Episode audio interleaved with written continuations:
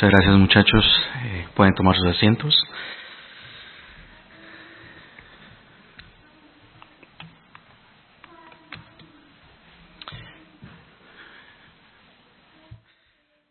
En esta mañana quiero que abran sus Biblias en el libro de Romanos capítulo 1, los versículos 16 y 17, donde vamos a estar eh, meditando, pasando los siguientes 40 minutos estudiando ese pasaje de la Escritura.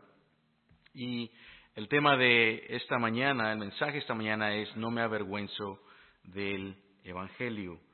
No me avergüenzo del Evangelio. Y durante nuestro último estudio, que mencionaba nuestro hermano al principio, nuestro hermano Daniel, hablábamos de hecho del tema cómo pueden los creyentes vencer el miedo a evangelizar.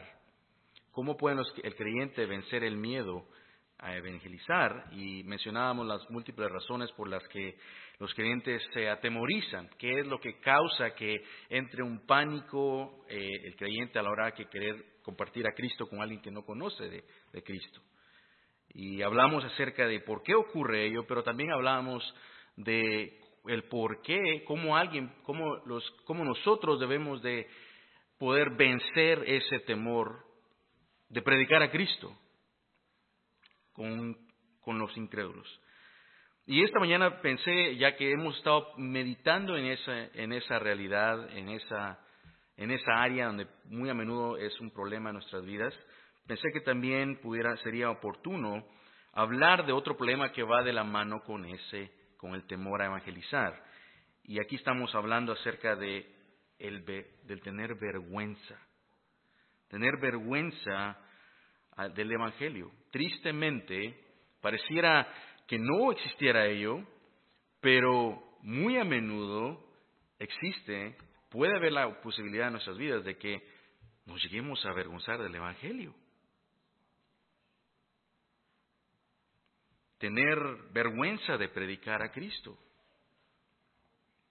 Lo hermoso es que en las Escrituras tenemos ejemplos de hombres quienes no se atemorizaron de predicar a Cristo. No se, no se temorizaron ni tuvieron vergüenza de predicar a Cristo.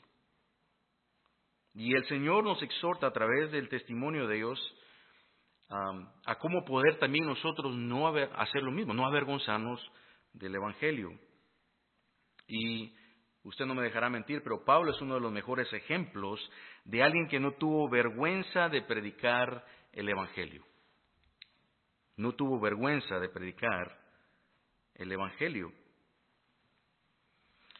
Y es interesante que para cuando Pablo escribe el, libro La Carta de los Romanos, él ya había estado en prisión a causa de predicar el Evangelio. Puede haber hecho ello en Hechos 16, 23. Se habían reído de él por predicar el Evangelio, Hechos 17, 32. De hecho, había sido él considerado un tonto por predicar el Evangelio. Lo puede ver ahí en 1 Corintios 1, 18. Y hasta había sido apedrado por predicar a Cristo. De manera que no nos queda duda de que Pablo no tenía vergüenza del Evangelio, más bien él dice que se, se gloriaba, se enorgullecía del Evangelio. Y entonces, eso nos ayuda a usted y a mí, cada uno de nosotros, a hacer lo mismo. Y creo que es oportuno entonces de que nos preguntemos y de que cada uno de ustedes se pregunte si alguna vez se ha avergonzado o ha tenido vergüenza de el Evangelio, de ser llamado creyente entre otras personas. O por ejemplo, piense qué tan a menudo prefiere no hablar del Evangelio con incrédulos por causa de que lo clasifiquen como antiintelectuales, quizás, o como torpes por creer algo que muchos consideran como anticuado. Puede haber distintas razones o situaciones por las que alguno de nosotros no pudiese, se pudiese llegar a sentir avergonzado de alguna otra manera en predicar a Cristo con un creyente, con un inconverso, perdón. Y aquí también quiero que piensen las razones por las que usted eh, pudiese quizás ¿Ha habido en algún punto tener vergüenza de, predicar a Cristo? piensa en el trabajo, con su jefe, compañero de escuela, colegio, la universidad, sobre todo en, en, la cultura del día de hoy, que en los campuses de universidades hay tanto debate, hay tantas opiniones acerca de lo que es la moralidad, la vida, etcétera, y que al punto de que un creyente puede llegar a decir, si dice yo soy cristiano, le puede ser causa de que se burlen de él y le cause vergüenza.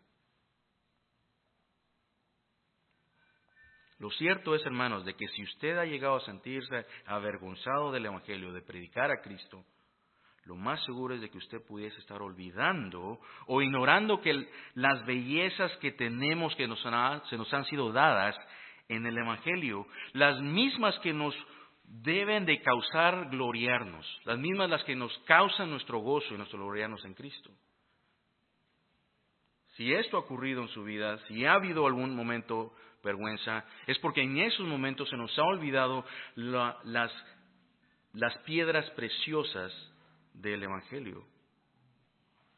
Y por esta razón, nuestro texto esta mañana en Romanos capítulo 1, los versículos 16 y 17, nos muestra tres razones por las que el creyente no debe de avergonzarse del Evangelio ni de predicarlo. Y la primera va a ser el regocijo del Evangelio, que lo vamos a ver en el versículo 16. La segunda va a ser el poder del Evangelio y vamos a concluir con la justicia del Evangelio en el versículo 17. Pero entrando en un contexto simplemente de nuestro pasaje, recordemos que el propósito de Pablo a escribir la carta a los romanos es enseñarles el Evangelio a los creyentes que estaban en Roma porque no habían recibido instrucción apostólica. Pablo con un corazón pastoral quiere acercarse a ellos y quiere decirles, quiere instruirles, dándoles no solo los fundamentos de la fe a los que están en Roma, sino que quiere asegurarse de que ellos sepan qué es el Evangelio, cuál es la justicia de Dios, de los cuales ellos deben de gloriarse. Y eso es lo que hace les predica el Evangelio, les da el Evangelio. No les había conocido, no les había visitado, él quiere, ¿qué es lo que primero está en su mente de que quiere darles a los que están en Roma? El Evangelio. Esa es la prioridad que estaba en el corazón de, de Pablo. Y entonces, como vemos en el versículo 1, ¿qué es lo que hace Pablo? Pablo da un corto saludo en una introducción, habla acerca de, ahí en el versículo 1, cómo él ha sido llamado a predicar el Evangelio. Y luego termina esa saludo, introducción, en el versículo 7. Y luego vemos los versículos 8 al 15, donde vemos el ejemplo de Pablo en su deseo de predicar al Evangelio a todo tipo de personas, a toda clase de personas. Y él dice, tanto a griegos como a judíos, soy deudor. Es decir, a todos yo quiero predicar el Evangelio. Por eso en el versículo 15 termina diciendo, así que en cuanto a mí, pronto estoy a anunciaros el Evangelio también a vosotros que estáis en Roma. Y es aquí entonces donde se encuentra nuestro pasaje de esta mañana en los versículos 16 y 17. Y con esos versículos 16 y 17, antes de entrar a, los detalles ahí, quiero que tenga en mente que Pablo está dando una, nos, introduce al tema predominante a través de toda la carta del, del libro de Romanos.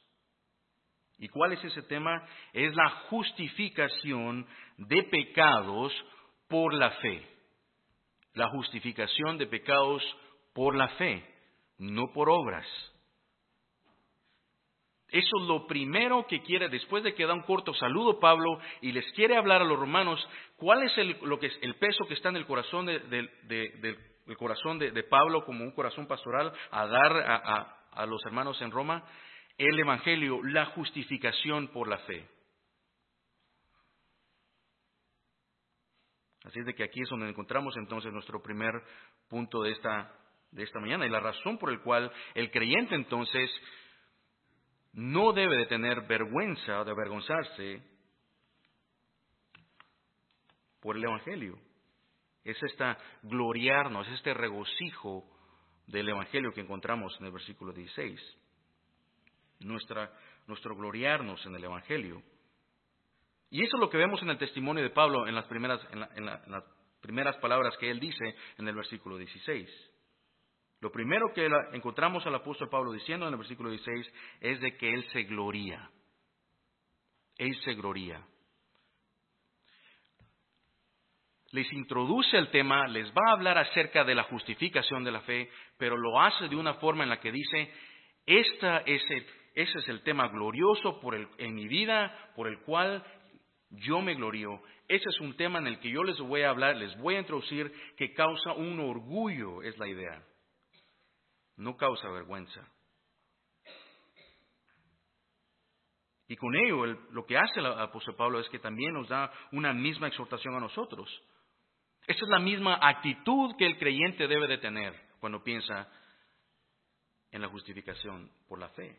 Esa es la misma actitud, la misma actitud que tuvo Pablo por el Evangelio, la misma que debe tener todo creyente. El creyente no debe de avergonzarse de predicar a Cristo porque es poder de Dios para salvación, dice Pablo, y lo vamos a ver más adelante qué significa ello. Pero veamos lo que Pablo quiso decir con esto, de que él no se avergonzaba, no se avergonzaba, no tenía vergüenza. Y también porque esto viene a constituir la misma razón por la cual nosotros como creyentes no debemos de avergonzarnos. Versículo 16 dice, porque no me avergüenzo de él evangelio. No me avergüenzo del evangelio. Vea la manera en lo que el apóstol Pablo nos dice que no se avergüenza. Dice, usa, primero usa la palabra vergüenza o avergonzarse. Y la palabra, este verbo que está usando acá de avergonzarse, que está usando el apóstol Pablo, tiene la idea de, de, tener, de perder un nivel de estatus social debido a un evento humillante. El avergonzarse viene como resultado de alguien que viene a ser humillado por, por, algún tipo de evento que le hace sentir como que tiene un estado, un nivel social más bajo. Entonces la mente de Pablo, cuando al usar esa palabra, él está diciendo, esa no es exactamente, esa no es la forma en la que yo me siento a la hora de pensar, a la hora de que yo predico a Cristo. Simplemente para desarrollar un poquito más la idea de, de, esa, detrás del significado de la palabra avergonzarse que Pablo está usando acá. Un ejemplo sería, por ejemplo, la pérdida de un estatus social en nuestro día de hoy. O como cuando alguien pierde prestigio en círculos influyentes de nuestra sociedad. Y usted sabe que no es natural para, para nosotros o para alguien que, que quiera simplemente estar en una posición baja de nivel en nuestra sociedad. Todas las personas, todo mundo quiere tener posiciones de poder, tiene, quiere tener posiciones de valor. ¿Por qué? Porque entonces sí esto le haría causarse, le haría, le sería causa de enorgullecerse a sí mismo, le sería causa de poderse él mismo elevar a un estatuto social más alto, entre otros, antes de la sociedad, que en realidad es un deseo simplemente por autoexaltación. En el caso de Pablo dice, yo no, yo no me avergüenzo del Evangelio, no me, no me interesa un estatus social. El Evangelio no le iba a ser motivo, no le era motivo para el cual él debería sentirse humillado. Más bien, a Pablo el Evangelio le era causa de gloriarse en el Evangelio. Se regocijaba en la obra de la cruz de Cristo. La cruz por el cual a través de ello ha tenido el perdón de pecados. Se regocijaba, se alegraba por la gracia de Dios en su vida. Conocía la gracia de Dios en su vida.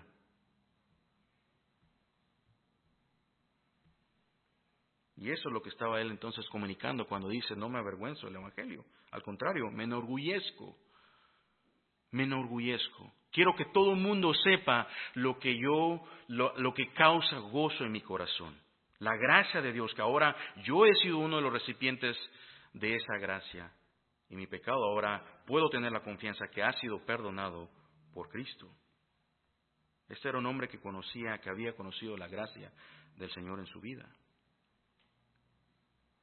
Ahora, de manera que para nosotros entonces, hermanos, para el creyente el Evangelio no debe ser de ningún, en ningún momento motivo de vergüenza.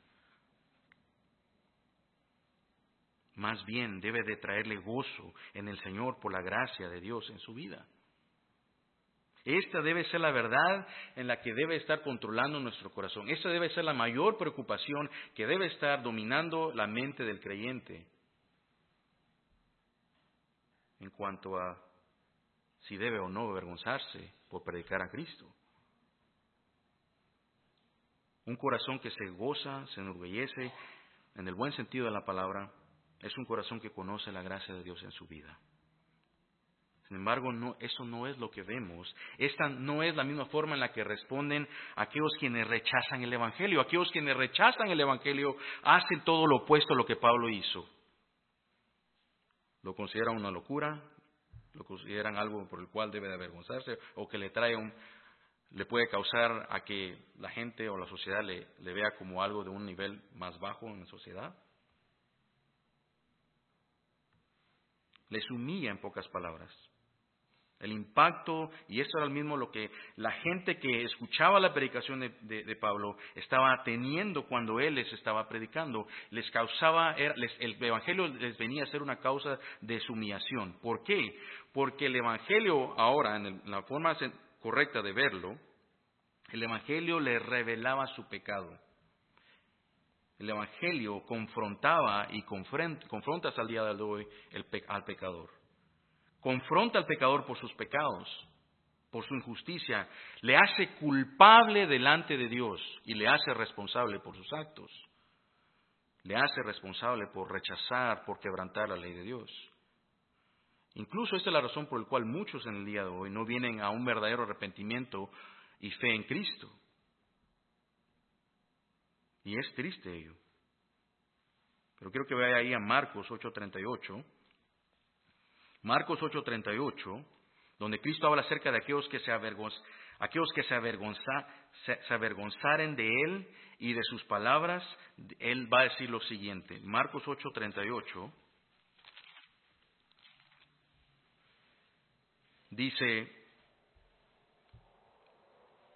porque el que se avergonzare de mí y mis palabras de, en esta generación adúltera y pecadora, el Hijo del Hombre se avergonzará también de él cuando venga en la gloria de su Padre con los santos ángeles. De hecho, podemos leer poco más de ello, ahí en los versículos, si retrocede un poco más, versículo 34, creo que es un buen pasaje que nos habla acerca de la advertencia, aquellos que rechazan el Evangelio. Versículo 34 dice, llamando a la gente y a sus discípulos, les dijo, si alguno quiere venir en pos de mí, niéguese a sí mismo, tome su cruz y sígame. Porque todo el que quiera salvar su vida la perderá. Y todo el que pierda su vida por causa de mí y del Evangelio, la salvará. Porque de qué aprovechar al hombre si ganare todo el mundo y perdiere su alma? ¿Y qué recompensa dará el hombre por su alma? Y nuevamente versículo 38, porque el que se avergonzare, se avergonzare de mí y de mis palabras en esta generación adúltera y pecadora, el Hijo del Hombre se avergonzará también de él cuando venga en la gloria de su Padre con los santos ángeles. Y es triste, hermanos, pero lo que le acabamos de leer acá en Romanos 8:38 es la misma realidad en la que hoy usted y yo vivimos. Existen cientos y miles de personas que para, quien, para ellos el Evangelio les es causa de vergüenza, lo rechazan. De hecho, es interesante ver de que podemos ver algunos que vienen, de hecho, llegan a escuchar el Evangelio, pueden venir a la iglesia, profesan fe en Cristo por un tiempo, pero después de un tiempo el Evangelio de Cristo les viene a ser algo sin valor, sin valor.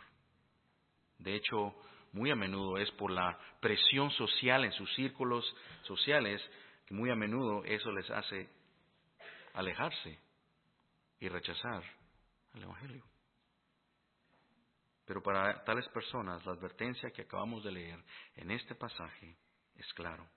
El que se avergonzare de mí y de mis palabras, el Hijo del Hombre también se avergonzará de él.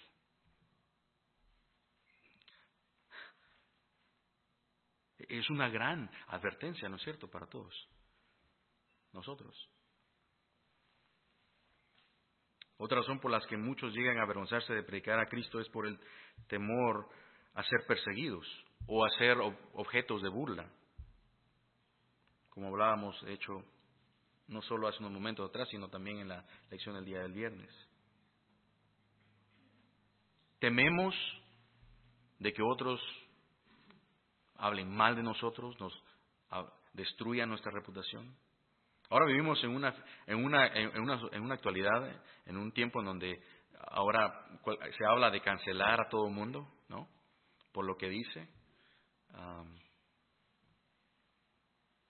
y podemos entender entonces, dado al ambiente en el que vivimos, por qué es de que muchos pueden llegar a tener vergüenza de decir, hasta poder decir que yo soy cristiano. Muchos de ellos ni siquiera quieren saber, quieren que los, sus, sus, compañeros de trabajo sepan de que sean creyentes. ¿no? E, es mejor si nadie sabe. No debe ser así. Es mejor si, si, si mejor ni siquiera pongo, se me, venían eh, ejemplos a mi mente y cómo alguien, cómo eso puede ocurrir de una forma muy sutil. Piensa en las veces en las que usted tiene que orar en público. ¿Sí? Piensa en las veces en las que tiene que, ¿qué tal si, si, si tú tienes que orar en público? Ok, le voy a poner una forma un poco más, más, si usted dice, eso no me aplica a mí. ¿Qué tal si usted va a un restaurante muy elegante, va con trajo y corbata, pero abra su Biblia en esa, en una, en una a la mitad de, de todo el salón? Uy, qué anticuado, ¿no? Va a sentir que todas las miradas están sobre, sobre usted. ¿Ahora entiende un poquito acerca del tipo de vergüenza que estoy hablando? Porque aún con sus acciones usted estaría diciendo, yo me identifico con el Evangelio. Esto me es causa a mí de enorgullecerme. No me importa lo que me digan, no me importa cómo me clasifiquen. Cristo, yo soy el recipiente de la gracia de Dios, amo a Cristo, el gozo del perdón de mis pecados ha sido derramado en mi corazón, amo a mi Señor me enorgullezco de ello. Ese es un corazón que no tiene que haber sido convencido de que la gracia de Dios es hermosa en su vida porque Dios le ha dado ojos para ver la gracia del Evangelio en Cristo. Pero de la misma forma como acabamos de ver el, ejemplo de abrir una Biblia en un restaurante muy elegante, muy bonito, y, que eso nos haría un poco awkward, ¿verdad? Es la palabra que usamos en inglés. ¿Por qué no?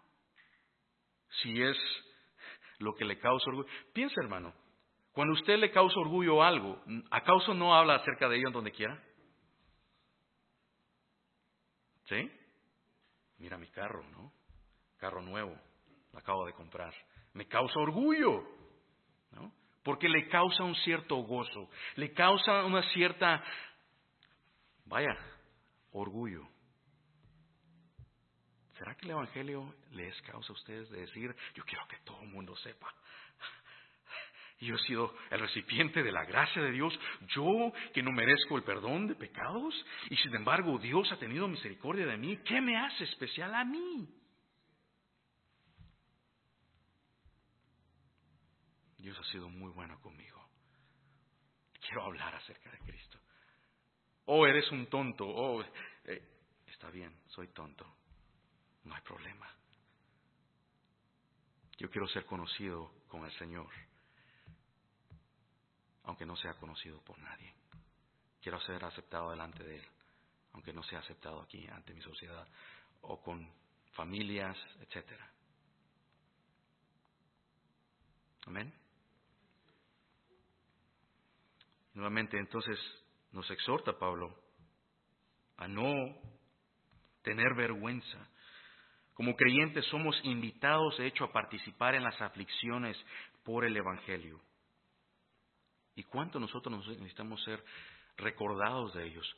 de que participemos. De hecho, sería un gozo y un honor que si alguien nos, nos, rechaza a nosotros o si somos llegados a ser el objeto de burla por el Evangelio, debería ser un motivo de gozo ello de saber de que soy contado como uno entre los cuales ahora yo vengo a participar en las aflicciones por el Evangelio.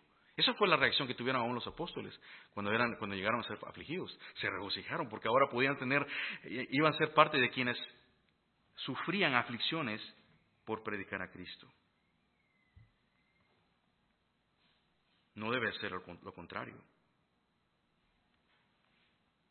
No debe ser una causa de, de sentirnos mal o de sentir algún tipo de, qué sé yo, me van a clasificar como un religioso.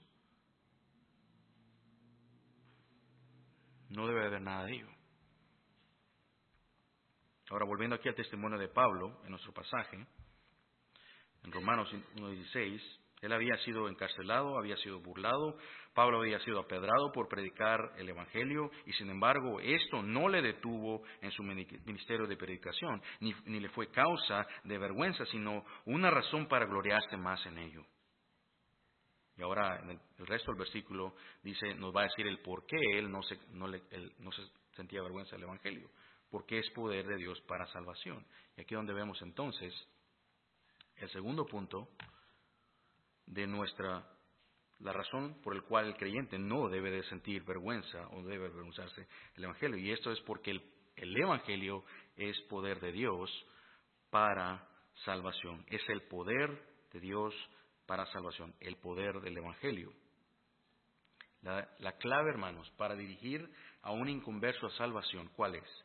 No está en ser, en qué tan astuto sea yo para conversar con él, o qué tanto oratoria yo vaya a tener con él para poder convencerle acerca de venir al arrepentimiento.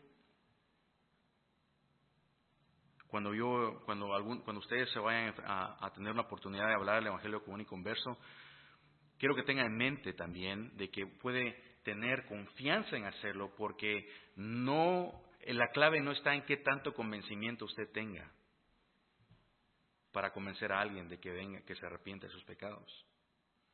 La clave no está, de hecho, ni siquiera en que qué buena oratoria usted tenga.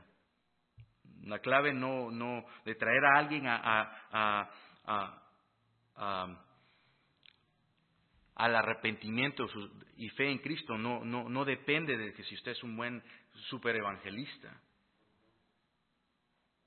El poder no está en la metodología, de cómo dar el Evangelio, sino en el contenido del Evangelio. Ahí está la clave, ahí está el poder. Ese es en el lugar en donde Dios, el Evangelio es donde es lo que Dios ha determinado, ahí es el lugar en donde Dios ha puesto el poder para poder traer a un pecador de muerte espiritual a vida en Cristo. Esta es la razón por la cual Pablo nos explica que la razón por la cual nos avergüenza el Evangelio es porque el Evangelio es el poder de Dios para salvación. El Evangelio es lo que Dios usa para salvar a pecadores. La prédica, de hecho, del Evangelio es el medio que Dios ha determinado para llamar a otros al arrepentimiento. me gusta que la palabra que usa Pablo aquí es poder, poder de Dios. Y esta palabra que está usando aquí Pablo significa tener la fuerza, tener, vale la redundancia, el poder, la capacidad de poder llevar algo a cabo. En el contexto de nuestro pasaje sabemos que Pablo nos está hablando de la omnipotencia de Dios en la salvación. Y con ello Pablo nos está recordando tres cosas acerca del el poder de Dios en la salvación. Número uno, que Dios tiene el poder para traer un hombre que está muerto espiritualmente a las cosas de Dios y traerle a vida. Eso es lo que vemos, de hecho, en Efesios capítulo 2, versículo 1. De hecho, quiero que vaya ahí a Efesios capítulo 2. Vale la pena ir. Muchos de nosotros ya no lo tenemos hasta memorizado ese capítulo, pero alguno de nosotros nos haría buen, nos, haría, nos daría mucho beneficio ser recordado de lo que encontramos en Efesios capítulo 2. Efesios capítulo 2, versículo 1, vamos a ver varios ahí pasajes, varios versículos, pero el versículo 1 él dice, y él os dio vida a vosotros cuando estabais muertos en delitos y pecados, en los cuales anduvisteis en otro tiempo, siguiendo la corriente de este mundo, conforme al príncipe de la potestad del aire, el espíritu que ahora opera en los hijos de desobediencia. Versículo 5. Y aún estando nosotros muertos en pecados, nos dio vida juntamente con Cristo. Por gracia sois salvos. Versículo 6. Y juntamente con Él nos resucitó y asimismo nos hizo sentar en lugares celestiales con Cristo Jesús. Y Efesios entonces nos muestra el poder de Dios en la salvación, de cómo Dios, a través de, cuando alguien viene a, a fe en Cristo, le trae de muerte a vida. Un cadáver espiritual es una persona que no conoce a Cristo, pero cuando viene por la gracia de Dios al conocimiento del Evangelio llega a reconocer sus pecados, es porque Dios le ha dado un corazón nuevo. Le ha traído de muerte a vida. Y hermanos, esto es lo que ocurre a nosotros también. Lo que nos ha ocurrido a usted le ocurre a un pecador cuando llega a la salvación. Dios le trae de muerte a vida. ¿Recuerda usted cuando la primera vez en la que el Evangelio le hizo, le fue tan dulce? Cuando, en el momento en el que Dios le hizo sentir el peso de sus pecados y la culpabilidad de sus pecados, pero a la misma vez le mostró la cruz como las buenas nuevas de salvación. De tal manera que no quería soltar su Biblia, quería más, el Evangelio se le hizo dulce. Eso es cuando una persona finalmente nace de nuevo, ama el Evangelio. Pero eso no es obra de usted, no es obra de simplemente nuestros propios querer. Esa es la obra de Dios, ese es el poder de Dios, obrando en el corazón de una persona. Segundo lugar, cuando Pablo dice que no se avergüenza del Evangelio porque es el poder de Dios, vemos de que el poder de Dios estará nos hace referencia, nos recuerda acerca de la justificación del pecador. De cómo es de que Dios hace justo al que es injusto por la obra de Cristo. ¿Por qué? Porque Cristo ha cumplido, ha, cumplido la ley de Dios, ha llevado el castigo que usted merecía y Él lo llevó a la cruz, tomó el lugar del castigo por los pecados míos y los suyos, si sos creyente.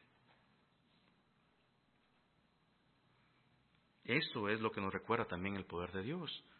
Algo que para usted y yo era imposible llevar a cabo, el obedecer la ley de Dios, el pagar las, la, la, la, pena por los pecados, que era muerte, era imposible para usted pagarlo, sin embargo Cristo lo llevó a cabo. Ahí vemos el poder de Dios. Algo que para mí no era posible, jamás me hubiera llevado a cabo, eh, si me hubiera podido poderlo, haber podido llevarlo a cabo, sin embargo, Cristo lo hizo. Y para muchos, no, para el inconverso, estas, lo que estamos compartiendo ahorita, lo que estoy compartiendo, no toma ningún sentido. De hecho, es locura. Esa es la razón por la cual Pablo en 1 Corintios 1.18, cuando está hablando acerca de la obra de redentora de Cristo en la cruz, habla que aunque para el mundo el mensaje de la cruz es locura, para el creyente es el poder de Dios para salvación. Y Pablo dice, porque la palabra de la cruz es locura a los que se pierden, pero a los que se salvan, esto es a nosotros, es poder de Dios. Y en tercer lugar, cuando habla Pablo ahí en poder de Dios, nos recuerda de que el poder de Dios en el Evangelio está puesto a través de Dios lo ha depuesto, lo depositado en la predicación del Evangelio. ¿Cuál es el método que nosotros debemos de usar cuando vamos a predicar a Cristo con un inconverso? Es la prédica. Es lo que Dios usa para traer, llamar a alguien a, la salvación. Por eso, de hecho, ahí en 1 Corintios, que quiero que vaya conmigo un poco. 1 Corintios, capítulo 1, versículos 24, 21 al 24, quiero que lo vea conmigo, 1 Corintios capítulo 1, versículo 21 al 24 dice, pues ya que en la sabiduría de Dios el mundo no conoció a Dios mediante la sabiduría, si del mundo, agradó a Dios salvar a los creyentes, ¿por qué? por la locura de la predicación. Por la locura de la predicación. Versículo 22, porque los judíos piden señales y los griegos buscan sabiduría, pero nosotros, ¿qué dice? Predicamos a Cristo crucificado, para los judíos ciertamente topresadero y para los gentiles locura, mas para los llamados así judíos como griegos, Cristo poder de Dios y sabiduría de Dios.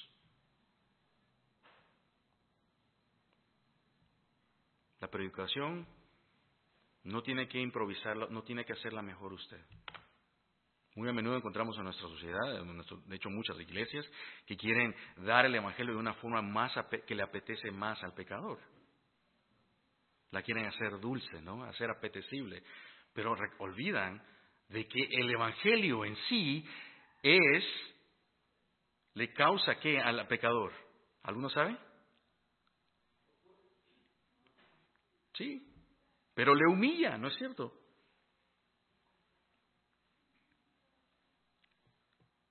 El pecador en sí, por naturaleza, al escuchar el Evangelio, va a repudiar el Evangelio. Así es de que no, no, tiene que, usted y yo no tenemos que intentar de, ver la forma en la que yo, como presento el Evangelio, una forma más bonita que apele a un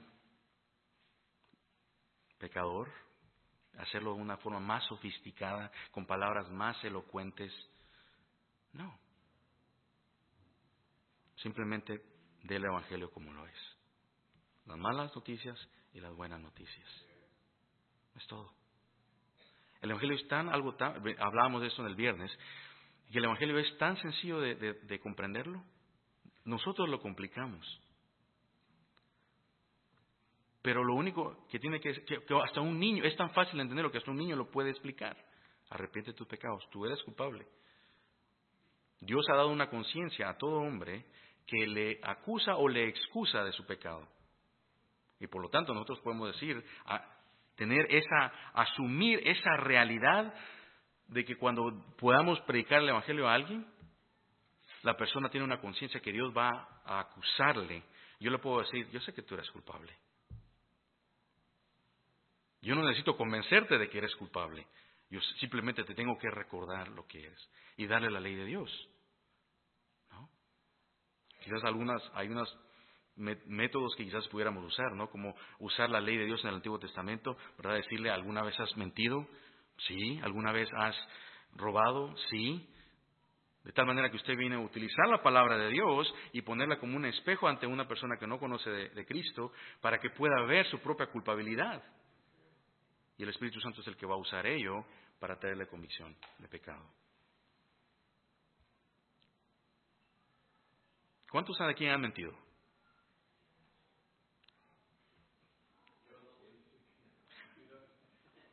¿Cuántos de aquí, cuántos de aquí ustedes han, han, han robado?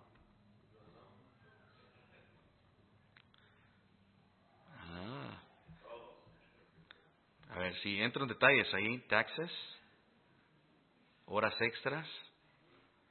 La realidad es de que todos hemos fallado, ¿no es cierto? La verdad es que todos. Pero digo ello, ¿por qué? Porque si yo le digo, ¿usted es un mentiroso? Yo no. ¿Usted alguna vez ha robado? No, ¿no? Porque no nos vemos en ese estándar, no nos vemos, no usamos el estándar de Dios cuando nos vemos a nosotros mismos. Pero si nos viéramos como Dios nos ve, fuéramos unos mentirosos, unos ladrones, unos adultos en el corazón. El Evangelio es lo que usted debe de dar y simplemente decir, Tú eres culpable de pecado, si no te arrepientes, Dios pasará juicio sobre ti. Arrepiéntete, no hay nada que tú puedas hacer. Ninguna obra, ninguna obra, ninguna buena obra de caridad va a justificarte tu pecado. La única forma en la que Dios ha dado que tú puedes pagar por tus pecados es muerte. Pero eso nos deja sin ninguna esperanza, ¿no es cierto? Sin embargo, Cristo llevó el castigo de la muerte que tú y yo merecemos. Pon tu confianza en Cristo. Sé como uno, como un mendigo que viene, que se pone sobre sus rodillas delante de Dios y dice, Señor, ten misericordia de mí, pecador. Esa es la predicación del Evangelio de la cual usted y yo debemos de dar y no avergonzarnos. Que sea eso entonces, hermanos, en la que nos, lo que esté en nuestro corazón cuando pensamos en el Evangelio. Y por último, vemos entonces la justicia del Evangelio. En el versículo 17, que vemos ahí de regreso en Romanos, ya vamos a ir para ir terminando, pero vaya de regreso ahí a Romanos 1.17. Porque en el Evangelio la justicia de Dios se revela por fe y para fe, como está escrito, más el justo por la fe vivirá. El orgullo del creyente en el Evangelio no viene por qué tan bueno o justo es.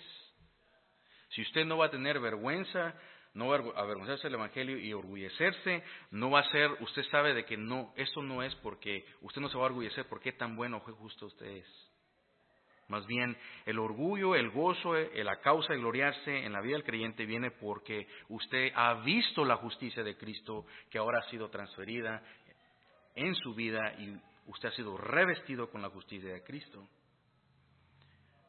Ahí vemos lo glorioso que Dios ha hecho en la vida del pecador. Dios ha regalado al pecador la justicia de Cristo como un regalo de gracia en vez de darle el castigo que merece. Y eso es precisamente lo que Pablo nos dice ahí con la justicia de Dios. Y esta justicia no es algo que usted puede obrar nuevamente, solo puede creer y recibir por gracia. ¿Cuál es esa justicia? Ya lo hemos aludido en momentos anteriores, atrás, pero la justicia es el estado o la condición de conformarse de manera perfecta a la ley y el carácter perfecto de Dios. Cristo fue el único que se ha conformado perfectamente, obedeciendo la ley de Dios perfectamente y que la satisfizo, satisfizo las demandas de la ley de Dios. Y ahora la obra que usted no llevó a cabo, la obra que usted no hizo, se la es regalada por gracia para aquellos que se arrepienten de sus pecados. Esa es la justicia de Dios. ¿Sí? En donde Dios no se, hizo de la vista gorda al pecado. Desde un principio dijo, el alma que pecare, esa morirá. ¿Cómo entonces Dios iba a poder permanecer siendo justo y el que justifica al que es culpable de quebrantar la ley? ¿Cómo Dios puede ser un juez justo y a la misma vez mostrar misericordia y amor al pecador? Sin comprometer su justicia. Y un ejemplo acá es, y ya vamos a terminar, lo prometo, es como muy a menudo nosotros no pensamos en esto, pero cuando decimos simplemente ve, pídele perdón a Dios y Dios te va a perdonar. Pero no hemos pensado, ok, yo transgredir la ley de Dios, no hemos pensado en términos de justicia, yo transgredir la ley de Dios, pero ¿quién va a pagar por mis actos?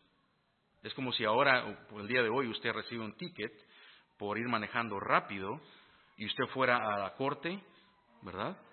Y usted va con el juez, se presenta, le llama por su nombre el juez y le dice, fulanito, usted iba a 50 millas eh, por hora cuando debía haber ido por 30 millas, ¿cómo se declara, culpable o inocente? Y usted dice, sí, pues culpable. Pero juez, en ese momento, ¿qué tal si usted dice, pero juez, mire, ya, le prometo que ya no lo vuelvo a hacer, ya no lo vuelvo a hacer. Mire, ya no lo vuelvo a hacer. Voy a todos los días de aquí en adelante a, no quebrantar la ley. El, el juez le puede decir, le creo, pero lo siento, mi trabajo acá es asegurarme de que la justicia se lleve a cabo. Usted la quebrantó, vaya y pague por su falta. ¿No? Y ese concepto de justicia nosotros lo olvidamos cuando venimos y pedimos perdón de Dios. Perdóname, Señor, sí, pero ¿quién va a pagar por el castigo de ese, de ese pecado? Es por eso que Cristo viene a ser las buenas nuevas de salvación. De regreso a esa ilustración que hablábamos de, la corte, Si en ese momento usted dice, juez, perdóname, ya no lo vuelvo a hacer, el juez dice, no, vaya a pegar, le, creo, no hay nada que yo pueda hacer. ¿Qué tal si en ese momento se levanta un abogado de allá atrás, en el cuarto de, corte, y dice, juez, puede dejarlo ir, yo voy a pagar por él. En ese momento, ¿qué es lo que ocurre ahí? Se otorga gracia al que no la merece, pero a la misma vez también se cumple la ley y se exalta la ley. ¿Lo pueden ver? Es exactamente lo que ocurre con Cristo. Debe de alguien entonces, cuando, cuando habla Pablo acá de ha sido justificado el pecador por, por el, el Evangelio, es exactamente lo que se está refiriendo. Así de que hermanos, esta es nuestra gloria en el Evangelio. Nos gloriamos en la justicia de Dios cumplida en nosotros por nuestras propias obras, no, por la obra de Cristo. Y esto debe darle gozo y razones a todos nosotros, nos debería dar razones por el cual no avergonzarnos del Evangelio de Cristo. Amén. Rostros. Señor, gracias por este Evangelio tan hermoso. Se nos hace hasta difícil poder hablar en 40 minutos de todas las implicaciones de ello porque hay tantas cosas que están involucradas en la justicia de Dios revelada en el Evangelio. Pero te agradecemos por ello, de que ahora nos, has dado ojos para ver la hermosura de tu justicia en las obras de Cristo. Y cómo nosotros hemos llegado a ser recipientes de esa justicia, de ese que no, que se nos ha dado a nuestra cuenta, ha puesto a nuestra cuenta, un regalo de gracia que no merecemos. Te ruego que mis hermanos cuando vayan de regreso a casa, piensen en estas verdades. Que sean estas las meras razones por el cual cuando vayan y estén aún en lugares públicos y tengan el deseo y la libertad de poder orar, leer sus Biblias, hablar de Cristo enorgullecerse del Evangelio y no tener temor. Pedimos estas cosas en el nombre de Jesús. Amén.